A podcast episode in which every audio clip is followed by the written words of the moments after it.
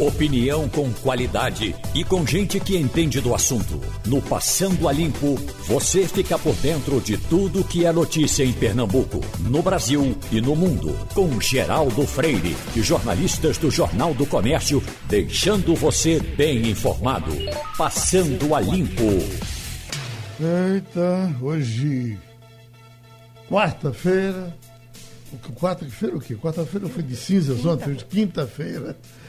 Nós eh, chegamos ao dia 18 do mês 2, fevereiro de 2021. Chegamos passando a limpo com Romualdo de Souza, com Mirela Martins, Ivanildo Sampaio e Wagner Gomes.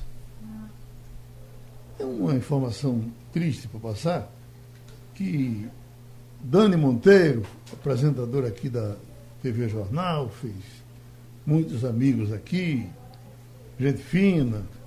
E Dani teve um acidente vascular cerebral anteontem. Ontem foi operada, um acidente vascular hemorrágico. E aí vamos aguardar os acontecimentos. Certamente vamos ter notícias para passar para vocês. Esperamos que elas não sejam ruins. Por muito tempo você chegou a, a cantar lá no programa dela, Miranda? Não cantei não, mas dividi por, dividi por muitos não anos. cantei não, mas dancei.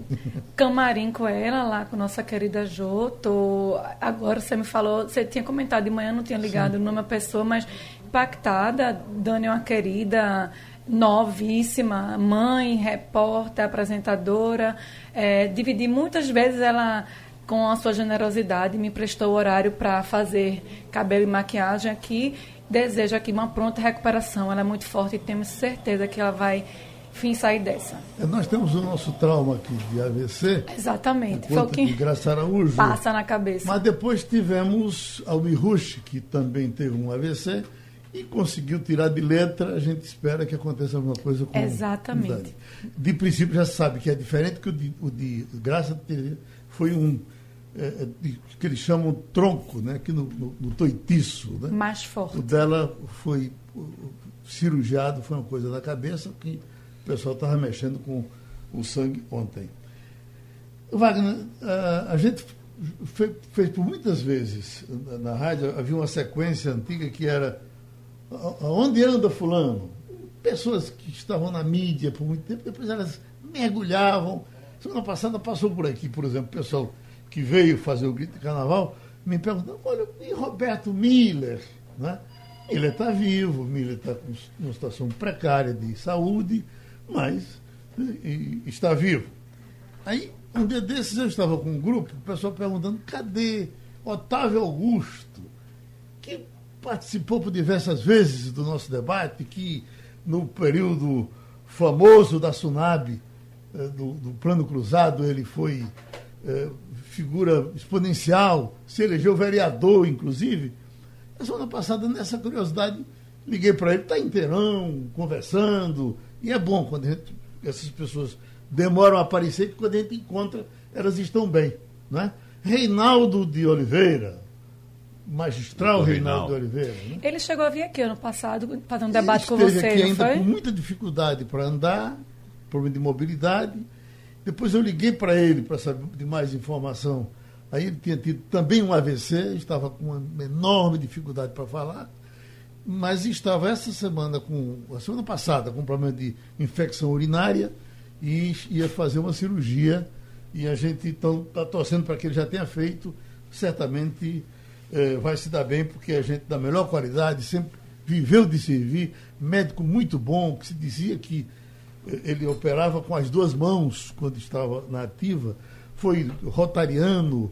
eh, bom, a gente ficava eh, impressionado com a, eh, como é que ele tinha tempo ainda para vir para os nossos debates, porque ele era ator, médico, Médico. do Rotary, mas ele sempre tinha tempo. Já tem aquela coisa de se você tiver alguma coisa para pedir, não peça a um desocupado, peça a um ocupado, que ele abre uma, Arranja.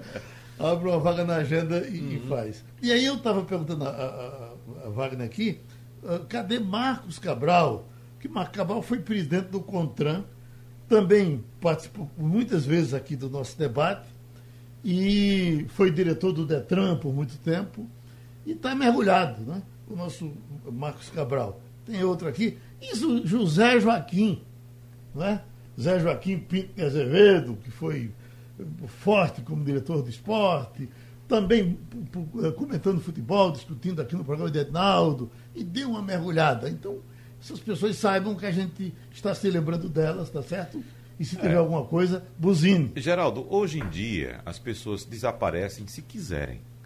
É porque, veja só, eu tenho dito, inclusive, que nessa época que estamos vivendo, nós estamos num momento propício para dois grupos de pessoas. Primeiro, aquelas pessoas que estão nascendo agora, chegando ao mercado de trabalho agora, vivendo agora, pessoas na casa dos 20 anos, porque essas pessoas já nasceram nesse universo digital. Milênios. É? Exatamente, a geração milênios, você tocou no ponto certo. Mirella, para não me confundir também, você com milênios também.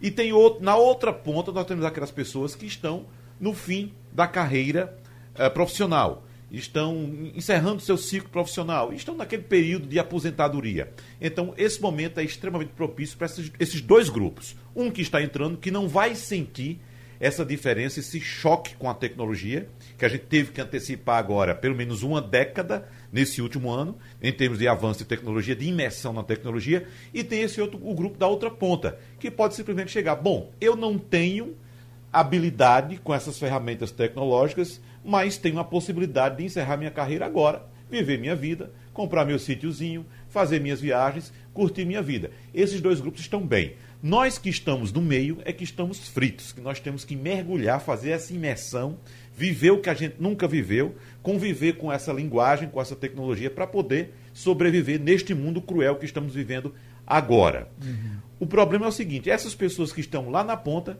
às vezes fecham a, vi a visão para essas ferramentas tecnológicas, não querem enxergar que o mundo hoje é tecnológico, não querem fazer esse esforço e têm, compreensivelmente, a dificuldade em entender essa linguagem nova.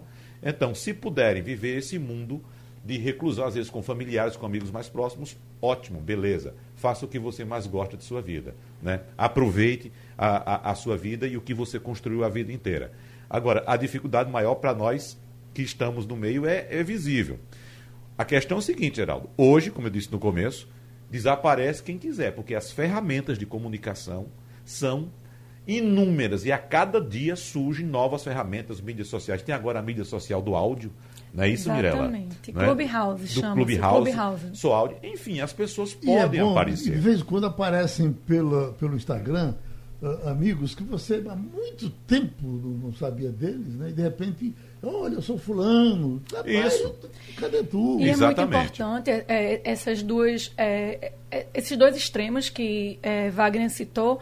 Eu gosto muito de ouvir os mais, os mais antigos para pegar, tirar uma dúvida, uma sabedoria. São pessoas que têm expertise muito grande, então eu gosto muito de ouvir. E os novos também para aprender, né? Porque uhum. o Clubhouse, como o Wagner citou, é uma rede social nova, mais ou menos. Não é. Não, pegou aqui no Brasil mais ou menos um mês, mas já tem algum tempinho. E aí eu fui mexer, né? Fui receber o convite, era só de convidados. E aí o que é que eu fiz? Peguei meu filho de 14 anos para me ensinar a manusear essa rede. Mas eu só peço uma vez, vou e vou catucando, porque eu acho que o segredo a gente tem que aprender sozinho. Sair mexendo, errando acertando para aprender, porque senão você fica dependente. Agora, para você que trabalha com nomes, com coluna social, é dramática a situação. Dramático. Uma pessoa que desaparece, de repente você bota fulano, fulano morreu. Exatamente. Aí a lista dos você aniversariantes. Fulano morreu, ele não morreu. É, a lista do aniversariante, para mim, Se é você uma... estiver vivo, diga que está vivo, que é para não, não É um desafio. Ivanildo está aqui no estúdio comigo, sabe, desse meu desafio diário é, comigo. E, assim, eu tenho algumas pessoas que eu passo a lista para me ajudar. É, e agora em março eu recebi hoje uma das pessoas que me ajuda. Eu, eu tirei 12 nomes, Geraldo, uhum. de março. E mês de fevereiro eu tirei 11 nomes e mesmo assim é, Castilho mesmo me, me alertou para um nome que tinha falecido. Então, assim, é um desafio diário. É, é, muito triste também você ver sua lista de aniversariantes diminuir. É uma lista que veio ainda da época de Alex, que passou para Orismar, veio vindo, chegou a mim. Então, assim, eu continuo alimentando com novos nomes que surgem também na sociedade, infelizmente tirando mais do que repondo. É muito... Eu já disse a você o seguinte: eu não, não apago os nomes das pessoas que morreram estavam na minha agenda, porque eu não tenho força para fazer. Minha agenda tem mais de 3 mil nomes, Geraldo, porque eu também não apago o Eu nome não de tenho ninguém. força, eu acho que se eu não apagar, estou matando o cara de novo. Uhum. Então tá aqui, tá aqui Reginaldo Rossi, Graça Araújo, estão todos aqui. Eu conversava ontem com o Fernando Veloso, ele dizendo que o prefeito de Goiânia morreu o, o- morreu o prefeito anterior e assumiu. não, e o vice-prefeito se elegeu agora. E aí ele disse que essa semana ele estava lá, de repente, o, o- ele não tinha tirado da agenda, distraidamente, quando ele viu o, o- o prefeito anterior ligando para ele. Falei, Meu Deus, isso é um mal-assombro. Era a filha dele ligando pelo telefone do pai, que era o que morreu antes da, da eleição. Mas, Ivanildo Sampaio, você conviveu com esse tipo de problema no jornal por muito tempo, né? Bom dia, Geraldo. Bom dia, companheiros. Bom dia, ouvintes. Convivi sim, Geraldo. Infelizmente, é, ao longo da minha carreira, eu tenho 55 anos de jornal, eu vi é, e noticiei a morte de amigos, de parentes, de pessoas chegadas. Vocês estavam falando de pessoas que a gente não sabe o que é, que é feito delas. Por exemplo, Não, né? cadê o ex-governador José Ramos? Eu não sei o que é, que é feito do José Ramos, exato. Joca Cacheiro, que foi presidente do Santa João Cruz. Cacheiro encontra todo dia, viu? É. João, João É, Cacheiro. A gente some da mídia, essas pessoas, a gente não sabe o que é que elas fazem, não é verdade? Ah, olha, André Cacheiro- de Paula Pai também foi presidente do Santa Cruz, Qual? foi presidente do Bandep. São pessoas públicas que de repente somem. E a Olha. gente não sabe se elas moram no Recife, se resolveram se aposentar e comprar um sítio e morar na roça. Uhum. Quer dizer, é, é uma- e como a Mirella fez. Deixa, eu- Mirella, deixa é, ele passar. hoje as Ca- pessoas eh, Cacheiro está bem, viu? Cacheiro permanece no Santa Cruz, quer dizer. ele vai vivo mo- até depois que morre. No dia que ele morrer, morre no Santa Cruz. Cacheiro permanece no Santa Cruz. Zé Nivaldo, o ex-presidente do Santa Cruz, Nivaldo de Castro, eu encontro aqui de vez em quando na- no bar do Geraldo. Aqui pela, federa, eh, pela perto da rádio, de vez em quando ele almoça aqui. Então, Zé Nivaldo de Castro. ah, você falou outro nome aí que, que, que, eu, que, eu, que eu- André de Paula Pai. é, André de Paulo, é, olha, eu só vou arriscar que ele não está mais entre nós. Estou arriscando. Não sei, eu- Acho que não não está sei. mais. E, por exemplo, Jarbas Guimarães, que foi presidente do esporte, está aí ativo, inclusive Ativo, agora. isso. isso esse né? eu tenho com a família, a família dele, os filhos, eu tenho contato, tá bem. Uhum. Já estamos com o jurista José Paulo Cavalcante Filho. Doutor José Paulo, essa história desse Daniel Silveira, que pipocou eh, no começo da semana, o- o- de ontem para hoje, mas já dá um livro por conta do, do envolvimento de tanta gente e de tanta coisa. Você pega, por exemplo, eh, eh, essa área que o senhor gosta tanto de tratar dela e, e- e trata, porque vive dentro dela, a área do Supremo, e aí se, eh, de se perguntar quando é para resolver problema do próprio Supremo, que, problema que atinge o próprio juiz, como eles têm facilidade de resolver numa velocidade imensa. Dificilmente a gente encontraria o Supremo na disposição de se reunir no dia seguinte ou no mesmo dia para tratar de um assunto, se esse assunto não envolvesse os juízes, como o, eh, esse assunto de agora, do deputado. Aí, quando chega no deputado, vem a questão do da- da- da- eh, direito de expressão, liberdade de expressão. Que aí você diz, bom, tem liberdade para expressão, mas também há liberdade para agressão. Uma- um- essas coisas se misturam. E aí, por essa razão, a gente queria conversar um pouco com o senhor sobre os bastidores desses acontecimentos. Prazer, Geraldo. Prazer. Com prazer. Quer que eu fale ou. Não, pode. Tá bom, eu vou, eu vou começar.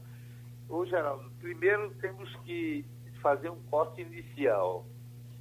Esse deputado não está qualificado para fazer parte do Congresso Nacional, nem para representar os eleitores. Então, eu, a- o sentimento íntimo é de que o, o destino dele vai ser é o de ser caçado, provavelmente por falta de decoro, e não fará nenhuma falta ao Congresso Nacional. Então, a primeira fala é de crítica absoluta em, a- em relação a- ao comportamento do deputado e às suas palavras. Mas eu acho que a gente pode ir um pouquinho além, viu, Geraldo?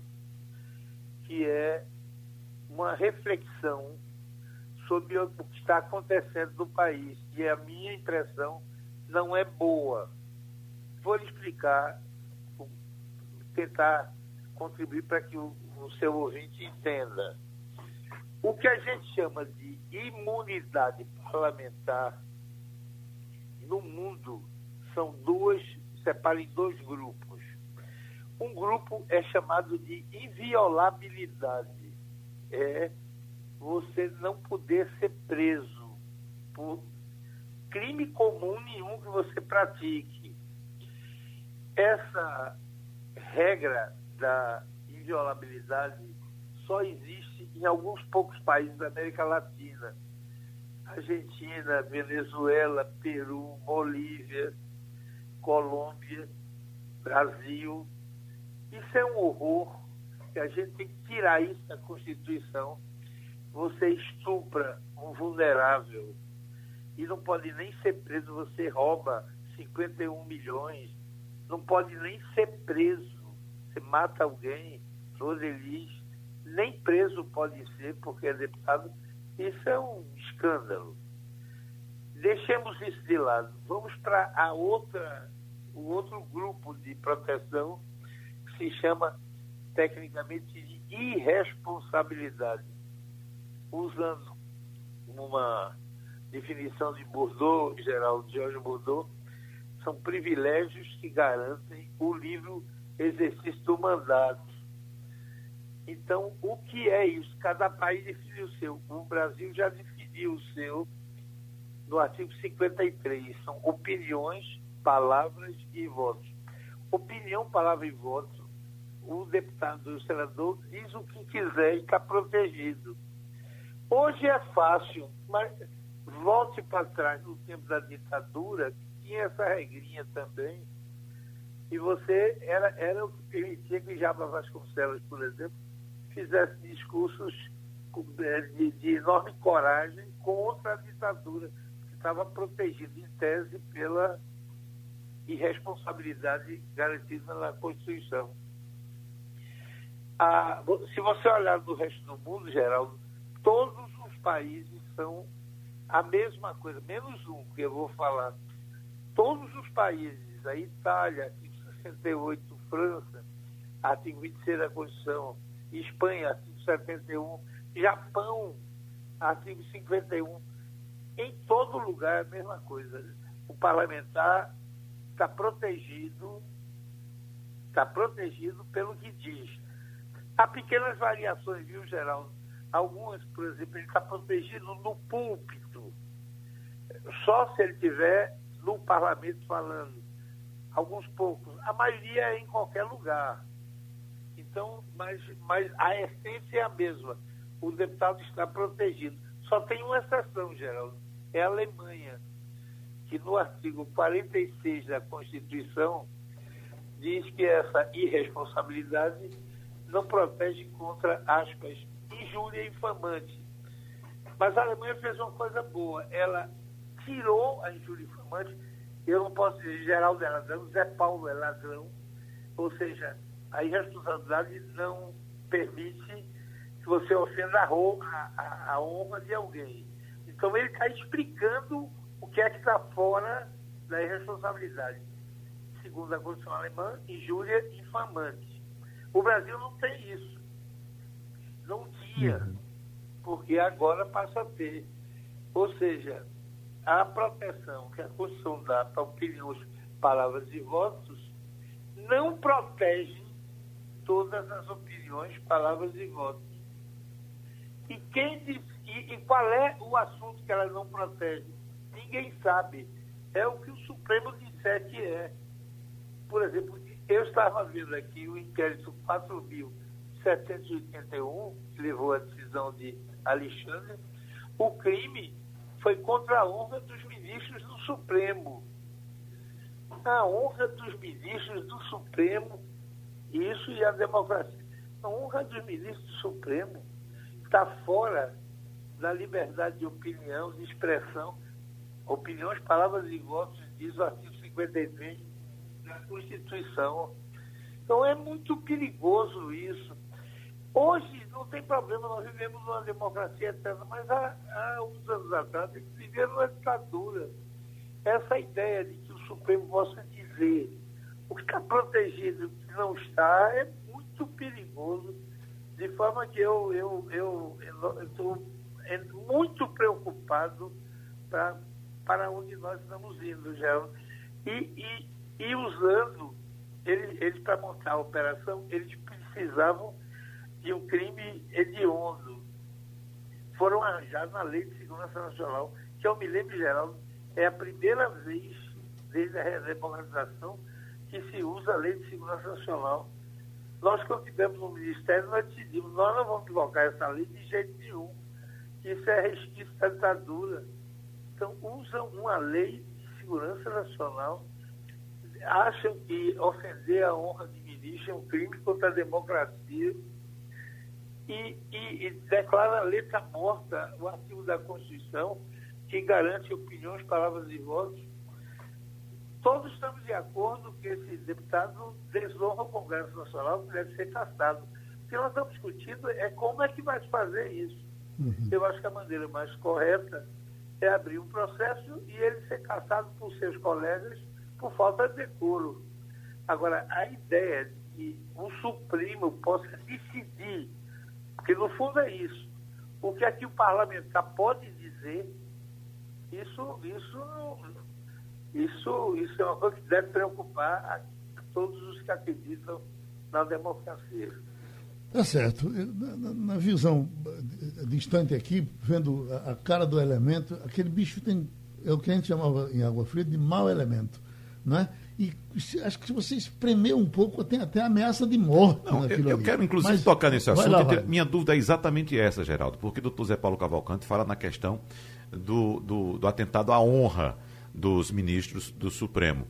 Mas não teve também, e isso foi citado pelo relator ministro Alexandre de Moraes, é, é, doutor Zé Paulo, de que houve também ameaças, agressões, uh, ameaças inclusive de morte contra os ministros. O, o, o, ministro relator, Alexandre Moraes, deixou bem claro isso, e como Geraldo enfatizou, uh, sinceramente, eu, no papel de um ministro do Supremo Tribunal Federal, estaria bastante preocupado, porque ali de fato, há pelo menos uma orientação por parte daquele parlamentar para que pessoas que o seguem, que acreditam nele, que defendem o que ele apregoa, possam simplesmente atentar contra a vida dos ministros. Então, essa questão da integridade física dos ministros, o senhor não leva em consideração no que foi apresentado pelo ministro Alexandre Moraes, não, doutor Zé Paulo? Eu, eu, eu acho que a gente tem que ser coerente.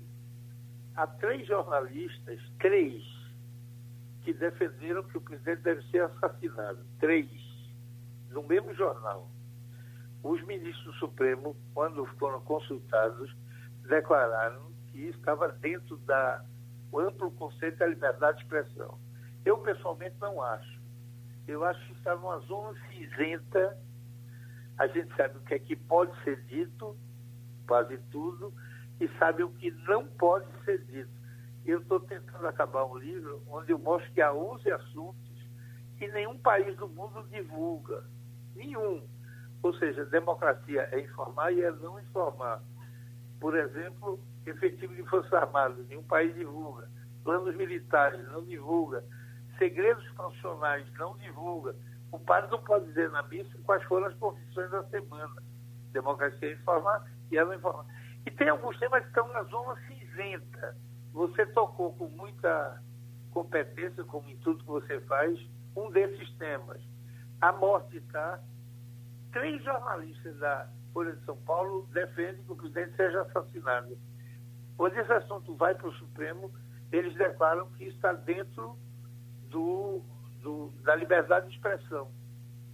Agora, quando o acusado não é o presidente, não é, é eles, aí não pode. Eu acho que a gente tem que estabelecer uma regra que seja a mesma para todo mundo. E ninguém está a favor disso, é claro. Tanto que ele, a, a minha, meu convencimento é não apenas que ele deve ser caçado, como ele vai ser caçado. O que nós estamos discutindo não é isso. É que hoje é isso. Suponha que amanhã eu diga que o ministro da, da, do Supremo é um ladrão, ou tem um caso comprovado e que ele. Aí o Supremo decide que eu não posso dizer isso tem como. Quer dizer, o, a Alemanha, que é o único país do mundo que abriu uma exceção, que a regra entenda, todos os países do mundo. Eu cansei. Eu cheguei a fazer no livro uma, uma, uma reunião disso, tem quase 50 países no mundo, é tudo a mesma coisa. Parlamentar diz o que quiser. Todos, não é, só tem uma exceção que é a Alemanha, Wagner. E ele diz qual é a exceção, injúria infamante. Agora, aqui no Brasil não é mais isso. Você pode dizer o que quiser, menos o que o Supremo não queira que você diga, ou não deixe que você diga. Não tem regra nenhuma, em papel nenhum. Isso é muito preocupante. Claro que ninguém é a favor de que ninguém mate ninguém. Nem, nem é a favor dele possa dizer que os ministros possam ser mortos, nem os jornalistas ficarem dizendo no jornal que o presidente deve ser assassinado e não acontecer nada. Estamos contra isso. Ô, doutor Zé Paulo, é, é, me permita, por gentileza, é, eu queria que o senhor depois até me enviasse um privado mesmo, um e-mail, o nome desses três jornalistas, porque eu lembro de um, Hélio Schwartzman, que colocou na coluna dele, no momento em que Jair Bolsonaro anunciou que estava é, infectado pelo novo coronavírus, estava com Covid-19, é. ele escreveu, porque eu desejo que Jair Bolsonaro morra. Então, nesse caso especificamente, eu não vi ele defendendo o assassinato. Eu vi ele desejando que ele morresse por causa. É um amigo, o segundo é um amigo muito querido, que eu não vou dar o nome dele, porque eu não sou, não sou delator. Amigo queridíssimo, meu antigo e tudo. Escreve na página 2 da Folha. Ah. Não vou dizer. Agora, eu, é, é, eu pessoalmente acho, Wagner, que esse é um bom debate. Ou seja, alguns temas estão naquela zona cinzenta, que nem é claro que pode ser dito, nem é claro que não pode ser dito. Esse é um bom debate. Eu não estou querendo entrar nele agora. O que eu quero dizer é que parece paradoxal que haja a, o desejo de morte do presidente, que seja a liberdade de expressão, e quando é do ministro seja um crime contra a democracia. Ou todos são, ou nenhum é. Mas esse é um debate bom para fazer depois. Esse é um bom debate. Deixa o nosso Ivanildo Sampaio entrar na história, pois não, Ivanildo? Bom dia, doutor Zé Paulo. o argumento usado pelo ministro Alexandre de Moraes para a prisão em flagrante do deputado foi que ele havia postado a minha mensagem, essa mensagem infame, e que continuava no ar. O senhor acha que essa tese se sustenta? Você sabe que esse é outro tema complicado, viu, Ivanildo? Porque, veja, o artigo 53, no parágrafo segundo, diz que a, os parlamentares não são protegidos em caso de crime inafiançável. Agora, tem que ser em flagrante delito. O flagrante delito é o momento em que o crime se dá. Por exemplo, eu estou roubando alguém e sou pego com revólver para pegar o dinheiro do sujeito. Isso é um flagrante delito eu matei alguém, o corpo está ali, eu estou com o revólver fumegante na mão, flagrante delito. Eu estupro uma criança e, e ainda estou sem as calças. Isso é flagrante delito. Mas se você sai da cena do crime e joga o revólver fora, se você sai da cena do estupro, bota, né, sobe com a calça, não é mais estupro, não é mais em flagrante delito. Então, eles inventaram um sistema o Supremo, que é esquisitíssimo, Ivanildo, que é o flagrante delito em postagem de vídeo e texto escrito é o tempo que você quiser, porque como está gravado e como está escrito, não é o momento em que foi dita a coisa, é até o fim dos tempos. Há oito anos atrás, se eu disser uma coisa, continua sendo flagrante delito porque está escrito lá. Esse assunto vai ser um assunto que, quando passar essas paixões de agora, a gente vai ter que sentar para saber o que é que se entende por flagrante delito de textos escritos ou postados. Esse é outro bom assunto para a gente debater. Pronto, doutor Zé Paulo. Vale um debate e certamente a gente se encontrará aqui para debater. Estamos recebendo agora o ex-ministro, famoso economista, analista, doutor Maílson da Nóbrega. Vamos conversar com ele. Para falar com o senhor, doutor Maílson, temos Wagner Gomes, Ivanildo Sampaio, Mirela Martins e Romualdo de Souza, que está inclusive perto do senhor aí em Brasília. Eu queria só fazer uma pergunta pequenininha para conversar com o senhor. No, no, tempo da grande inflação, que o senhor conheceu tão, tão bem, a gente tinha o maior receio quando havia aumento de combustíveis. O aumento de combustível vai gerar aumento de comida e vai por aí afora e tal. E, eu tenho medo enorme que essa inflação volte galopante como ela já foi. O combustível está aumentando aí todos os dias. Não tem como segurar isso, doutor Mailson? Olha, em primeiro lugar, o, o temor naquela época, porque o país era um, tinha uma economia extremamente indexada. Né? A, a, inflação de hoje seria a inflação de amanhã. A cada choque de preço, a coisa mudava de patamar. E o combustível sempre foi um sinalizador importante de preço.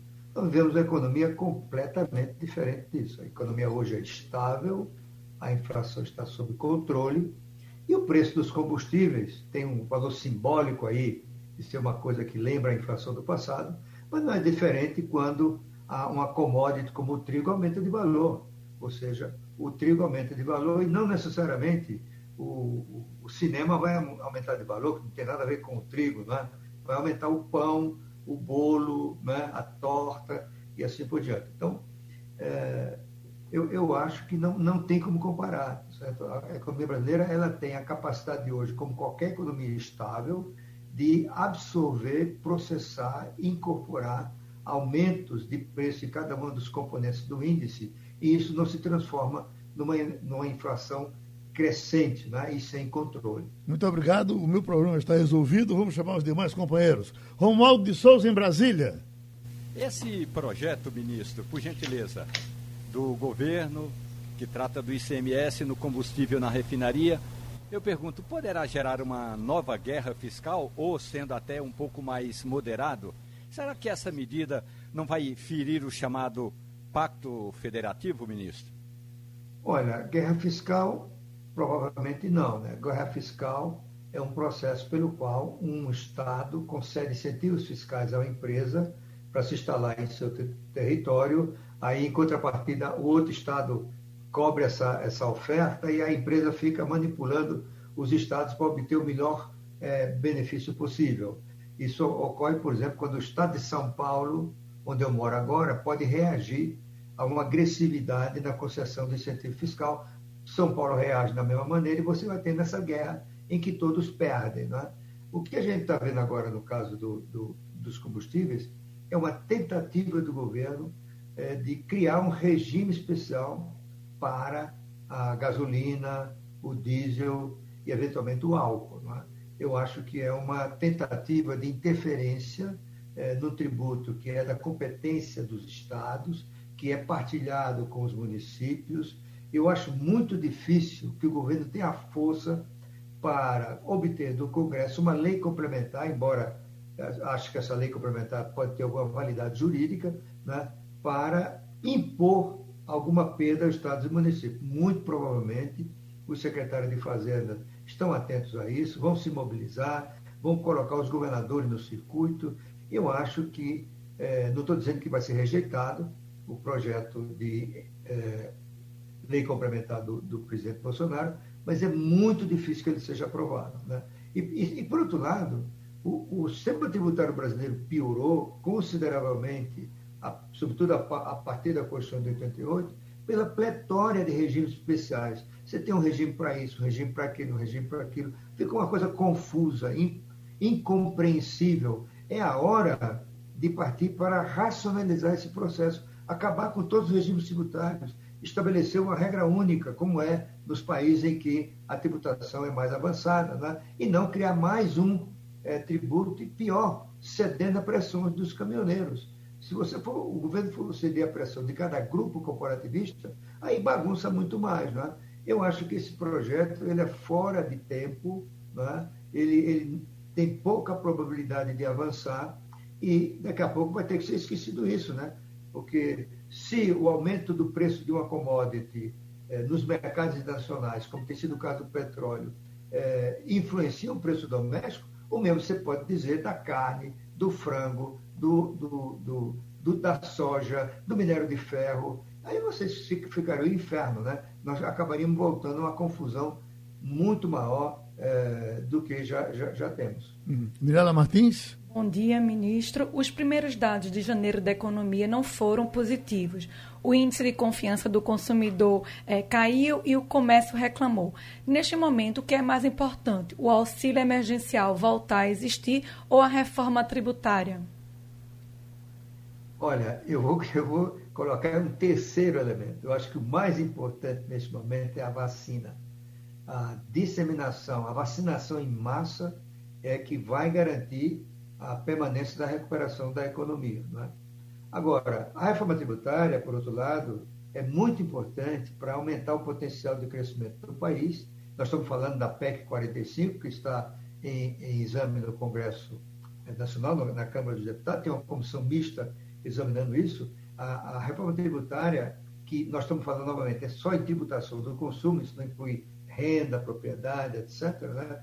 Essa reforma é a reforma mais importante para aumentar a capacidade do Brasil de crescer, de gerar emprego e renda. Mas essa é uma reforma complexa que dificilmente vai ser aprovada, se for aprovada, uh, antes do segundo semestre. Né? Portanto, eu acho que hoje, mais relevante do que, em segundo lugar, do que a vacina, é se debruçar sobre o auxílio emergencial. Eu, eu sou favorável à extensão do auxílio emergencial. Em alguns momentos eu duvidei da necessidade, mas tudo indica que não há dúvida hoje sobre isso. Em primeiro lugar, porque a pandemia se agravou. Né? Estamos longe de voltar a, a, uma geração razoável de empregos.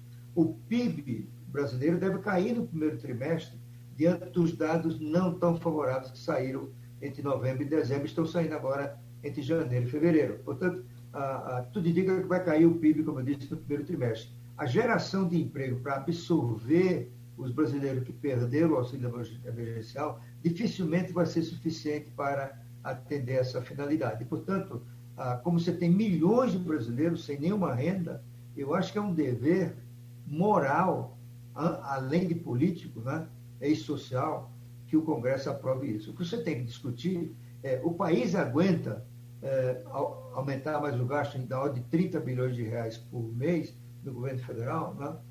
Eu diria que a rigor, não, não tem espaço no teto de gasto para isso. Mas, por outro lado, é possível convencer os mercados a absorver essa restauração do auxílio emergencial. Por que isso? Porque o que os mercados se assustam no campo fiscal é com a relação entre a dívida e o PIB. Essa dívida e o PIB, essa relação, é o principal indicador de solvência do setor público.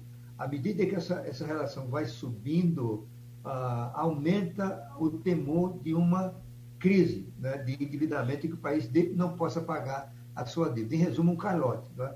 Ora, em outubro, o, o, a Secretaria do Tesouro Nacional divulgou uma estimativa dessa relação para 2020 em 96%. Acontece que, depois que os números se consolidaram, esse número ficou em 89,3%. Por que caiu? Por duas razões. Em primeiro lugar, porque o IBGE reviu ah, os números do PIB de 2019. Portanto, o PIB de 2019 foi maior do que o IBGE tinha divulgado. Isso ah, se estende a 2020. E, portanto, nós vamos ter um PIB em 2021 maior do que se estimava. Bom, pega esse primeiro raciocínio, põe do lado, ele, ele significa aumentou o, o denominador dessa, dessa equação dessa, dessa fração. Uh, além, em segundo lugar, o gasto público com a pandemia foi menor do que se imaginava. O déficit primário, que era estimado em 12,5% do PIB, acabou sendo de 10,9%. Segundo ponto, o numerador diminuiu. Se você diminuiu o numerador e aumentou o denominador, a relação cai. Essa relação foi 89%, 89,3%. Né? Ah, suponha que o, o Congresso aprove tal qual o governo está propondo um auxílio emergencial de 250 reais por mês para um grupo menor é, de brasileiros, aqueles que realmente precisam do auxílio. Nesse caso, isso vai representar, é, durante três ou quatro meses, algo como, digamos, um, um e pouco por cento do PIB. Digamos que seja 1,7. Nós estamos falando, então, que essa relação vai passar para 91%. Ora, se o mercado estava tranquilo com 96%, não tem por que se estressar e ficar preocupado com 91. Né? Portanto, dependendo de como o governo venda esse raciocínio, que ele já é uh, adotado por muitos economistas e não apenas por mim, é? dependendo de como ele consiga do Congresso alguma coisa para compensar uh, o aumento, por exemplo, corte uh, num programa social menos eficaz, eu acho que o mercado vai absorver essa, essa medida e fica tudo como estava antes. Né? A gente vai aqui, voltando ao ponto do partido que eu falei aqui, mais vacina é o que a gente precisa para segurar a recuperação firme da economia brasileira em 2021. Wagner Gomes. Maílson, o senhor vai citando alguns pontos e a gente vai lembrando aqui o quão fundo é esse buraco que estamos nos metendo nesse ano de 2021 e talvez até em 2022 também. É, lembrando ainda que o orçamento de 2021 ainda não é discutido no Congresso, né? O governo e o Congresso ainda estudam a flexibilização de regras fiscais para liberar mais gastos e ainda temos ministérios que já estão tomando iniciativa uh, de pedir à equipe econômica, doutor Maurício, verbas extras para serem executadas fora do teto de gastos. A impressão que a gente fica aqui é que estamos diante de uma casa com muita gente e pouco pão. E essa gente ainda está doente, podendo infectar outras pessoas e ainda morrer de fome. Qual o cenário que a gente pode traçar ah, diante disso tudo que estamos discutindo até agora para os próximos meses e até o ano que vem, doutor Maílson? Olha, esse, esse, essa metáfora que você usou aí é muito apropriada. Né? Realmente existem pressões de todo lado, mas isso não é de hoje. Sempre foi assim. Né? Um país que em crise fiscal é igual aquele ditado que a gente usa muito aí no Nordeste, né? Em casa que falta pão, todos brigam, todos têm razão. Né? Então é isso. Ah, você acha que o seu setor é mais importante, e sendo que hoje tem algo que é fundamental para o futuro do país, que é o teto de gastos. O teto de gastos é que permitiu uma recuperação da confiança no país a partir do governo Temer, é o que permitiu a redução drástica da taxa de juros, a Selic, que caiu de 14,25% para 2%. E jogar fora esse, esse instrumento seria desorganizar a economia. A inflação vai subir, o juro vai subir, o câmbio vai subir, o desemprego vai cair, enfim, seria um desastre. Né? Portanto, eu acho que esse teto tem que ser preservado. Claro, né? no caso da pandemia, isso em todo mundo, ninguém obedeceu a regra nenhuma, porque a, o, objetivo era salvar vidas. E salvar vidas precede a qualquer outra consideração. Em segundo lugar, salvar o número possível de emprego com a preservação das empresas. Né? E por isso justificou-se uma exceção no teto de gasto, extra, extra teto. Né? Fora disso, não tem justificativa, só porque um, o Ministério acha que a tecnologia é importante, você precisa investir. Esse processo não tem nenhuma chance de prosperar. E uma coisa interessante, né, o presidente Bolsonaro ele, ele ignora muita coisa da economia, mas uma coisa parece que ele tem aprendido. O, a violação do teto de gastos poderá ser o caminho para a destruição de sua popularidade, porque isso geraria uma queda de confiança dos mercados, o dólar ia subir, a inflação ia subir e a popularidade vai cair, tá certo? Então, pelo menos essa lição o Bolsonaro aprendeu. Né? O que a gente tem que fazer agora é aprovar o orçamento de 2021. Ah, é muito difícil executar o teto de gasto esse ano, a margem de manobra é muito pequena e a equipe econômica é, cerrar fileiras é, com o presidente da República para aprovação da PEC emergencial. A PEC emergencial pode ser a solução para muitas dessas pressões, porque a PEC emergencial, se aprovada na forma como proposta pelo governo federal, ela vai permitir a redução da jornada de trabalho dos servidores públicos e a redução correspondente dos salários. Isso pode abrir margem, segundo os cálculos na, na PEC original, para 75 bilhões adicionais é, de, de, de, gasto no teto, ou margem no teto. Né? Então, ah, claro, o Congresso vai provavelmente desidratar isso, a proposta é, do, do senador Márcio Bittar praticamente elimina é, esse dispositivo, mas o governo tem condições de lutar por isso. Agora, um ponto mais importante, né, é, essas reformas e esses, essas coisas que a gente está falando aqui, né, nada funcionará se o presidente não se envolver. O presidente do Brasil, no nosso presidencialismo, é o coordenador do jogo político. Ele não é o que o presidente Bolsonaro pensa.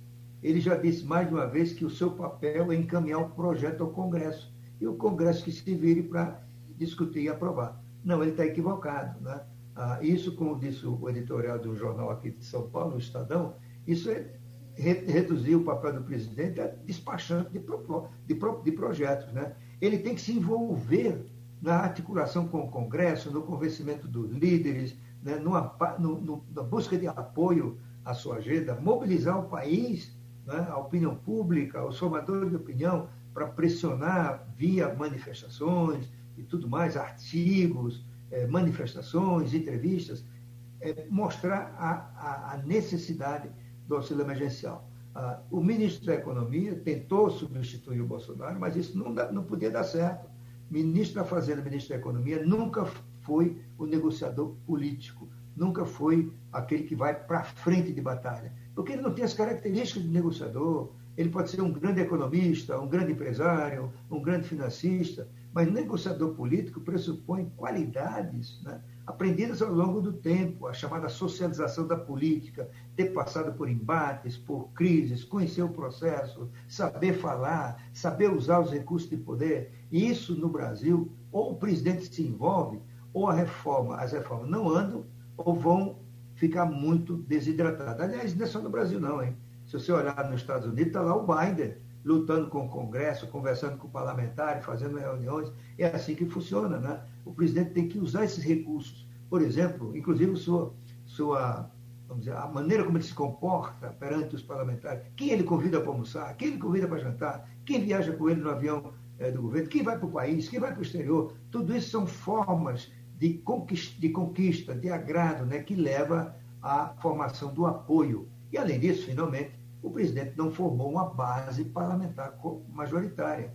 Ele se entregou ao centrão, basicamente, para se prevenir de um processo de impeachment. Mas ele não organizou uma base formal que lhe dê a maioria estável e coesa. Né? Portanto, mais ainda eh, se exige a, o envolvimento do presidente nessas negociações. É a nossa conversa com o ex-ministro Maílson da Nóbrega, que a gente fecha agora com Ivanildo Sampaio. Bom dia, doutor Maílson. Uh, nós entrevistamos há alguns dias, há poucos dias, aqui no mesmo programa, o ex-secretário da Receita, Everardo Baciel. É, na sua entrevista, o ex-secretário disse que os três projetos de reforma tributária que estão no Congresso são todos muito ruins. É, o senhor já passou pela Receita. Eu pergunto ao senhor, como é que o senhor vê é, a questão tributária neste país. Eu falo isso porque quando eu escuto, falo com o empresário, converso com o empresário, a primeira coisa que ele diz é que nós precisamos de uma reforma tributária urgente. Como é que o senhor vê essa questão? Em primeiro lugar, o meu amigo é, Everaldo Marcel, trabalhamos juntos no governo, enfrentamos várias batalhas, ele como secretário de Fazenda de Pernambuco, eu como coordenador do CONFAI, enfim, somos velhos amigos, enfrentamos muitas batalhas juntos. Eu respeito muito ao seu cabedal de conhecimento, a sua cultura no campo tributário. Mas nesse ponto eu, eu dele, né? e ele sabe disso, que eu, eu divijo dele, já, fiz isso, já, já tivemos embates públicos que divergimos, né? isso é natural na democracia. A meu ver, o projeto que é a base da PEC 45, é, que foi preparado sob a liderança do economista Bernard Pi, é, pelo Centro de Cidadania Fiscal, é o melhor projeto de reforma tributária do consumo que o país conheceu desde 1965, quando foi aprovado o atual sistema tributário. Né? Ele é, é, fruto de um trabalho intenso é, de vários especialistas, de gente que viveu 30 anos no FMI, é, vivendo com questões tributárias, é um dos participantes desse grupo. É um, é um projeto que foi testado no debate, você, eu diria, 10 de cada 10 economistas que hoje se manifestam sobre esse assunto apoiam a PEC 45. A oposição à PEC 45 ela está muito concentrada é, em tributaristas e em técnicos como, mesmo com o gabarito do Everardo Marcial. Né?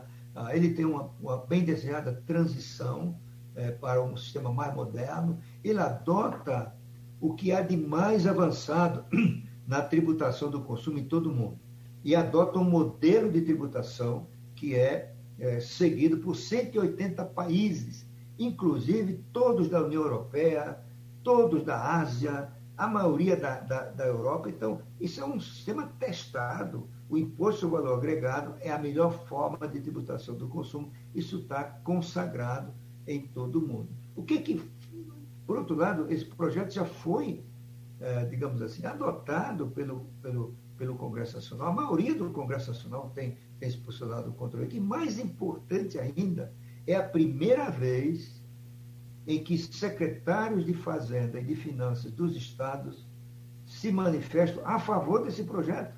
Os, os, os, os, estados estão renunciando ao ICMS, estão renunciando ao instrumento tributário para atrair indústria para o seu território, em busca de algo que ponha fim ao caos. Porque o ICMS ele é um imposto condenado. Ele, as transformações na economia vão diminuir a base tributária do ICMS. O país é cada vez mais uma economia de serviços. E o ICMS é um tributo sobre bens e poucos serviços, né, como energia elétrica e telecomunicações. É, claro que eles estão discutindo uma forma para substituir maneira de atrair indústria, mas todos estão convencidos de que o ICMS está condenado. É preciso lutar por alguma coisa mais moderna. Não é? Ah, o, o Everett chegou a dizer, num, num, dos seus pronunciamentos, que nós estamos imitando é, outros países.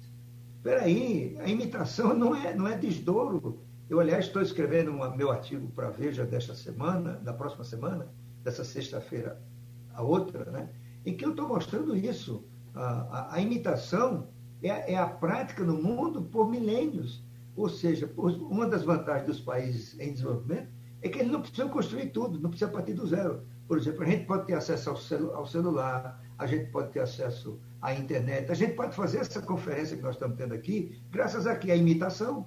Nós estamos importando a internet de outros países, o, o, o computador de outros países e assim por diante, tá certo? Então, ah, copiar não é um pecado. Se você souber copiar, né?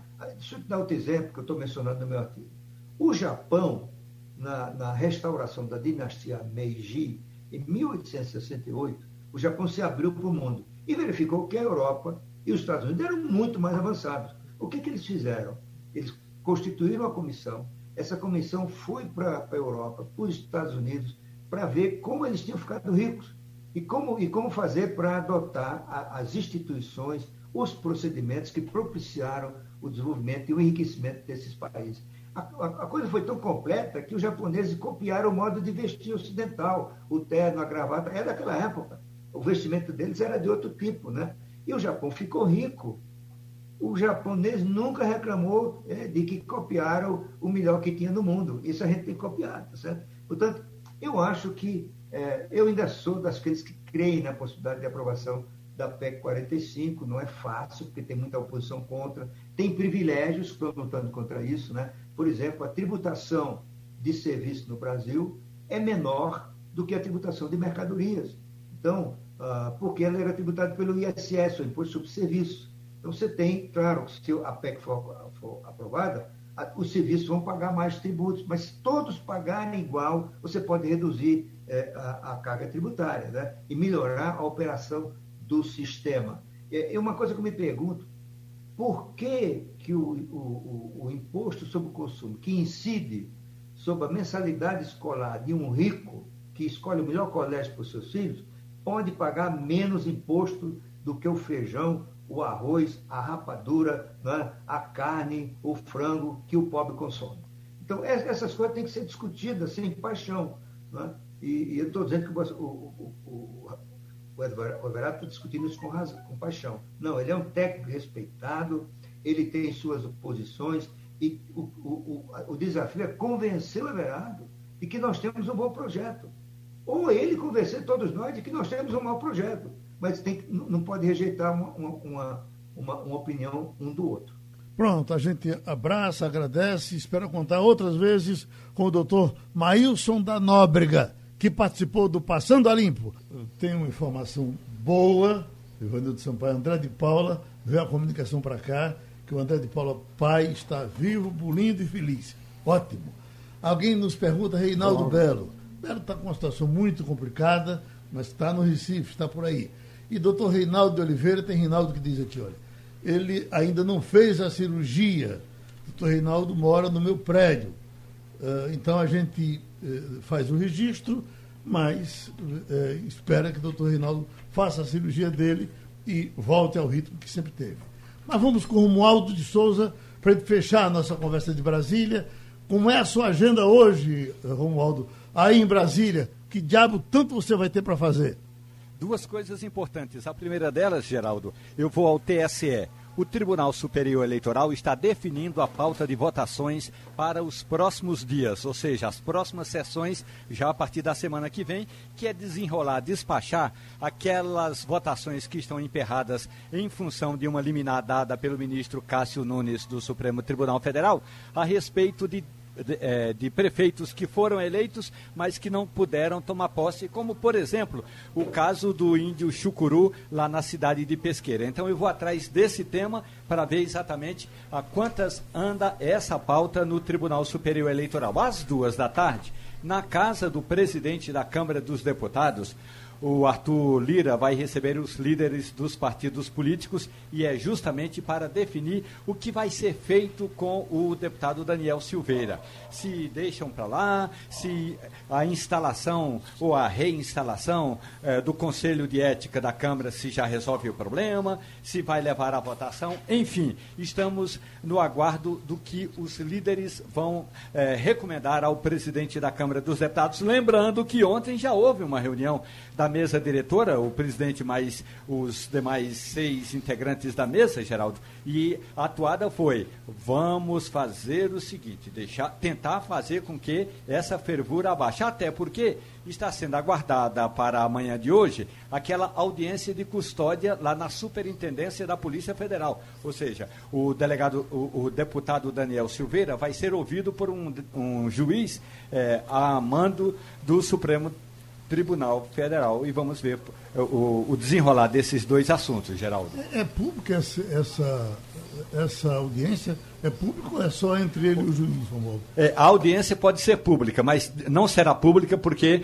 os advogados eh, do deputado Daniel Silveira eh, pediram para que fosse reservada. E aí depois o juiz pode mandar publicar, e em geral manda publicar eh, o resultado dessa audiência de custódia, Geraldo. Pronto. Uh, Mirela, você que já está de máscara, falei com a voz coada. Terminou o Passando a Limpo? Terminou o Passando a Limpo. Obrigado. Opinião com qualidade e com gente que entende do assunto. Passando a Limpo.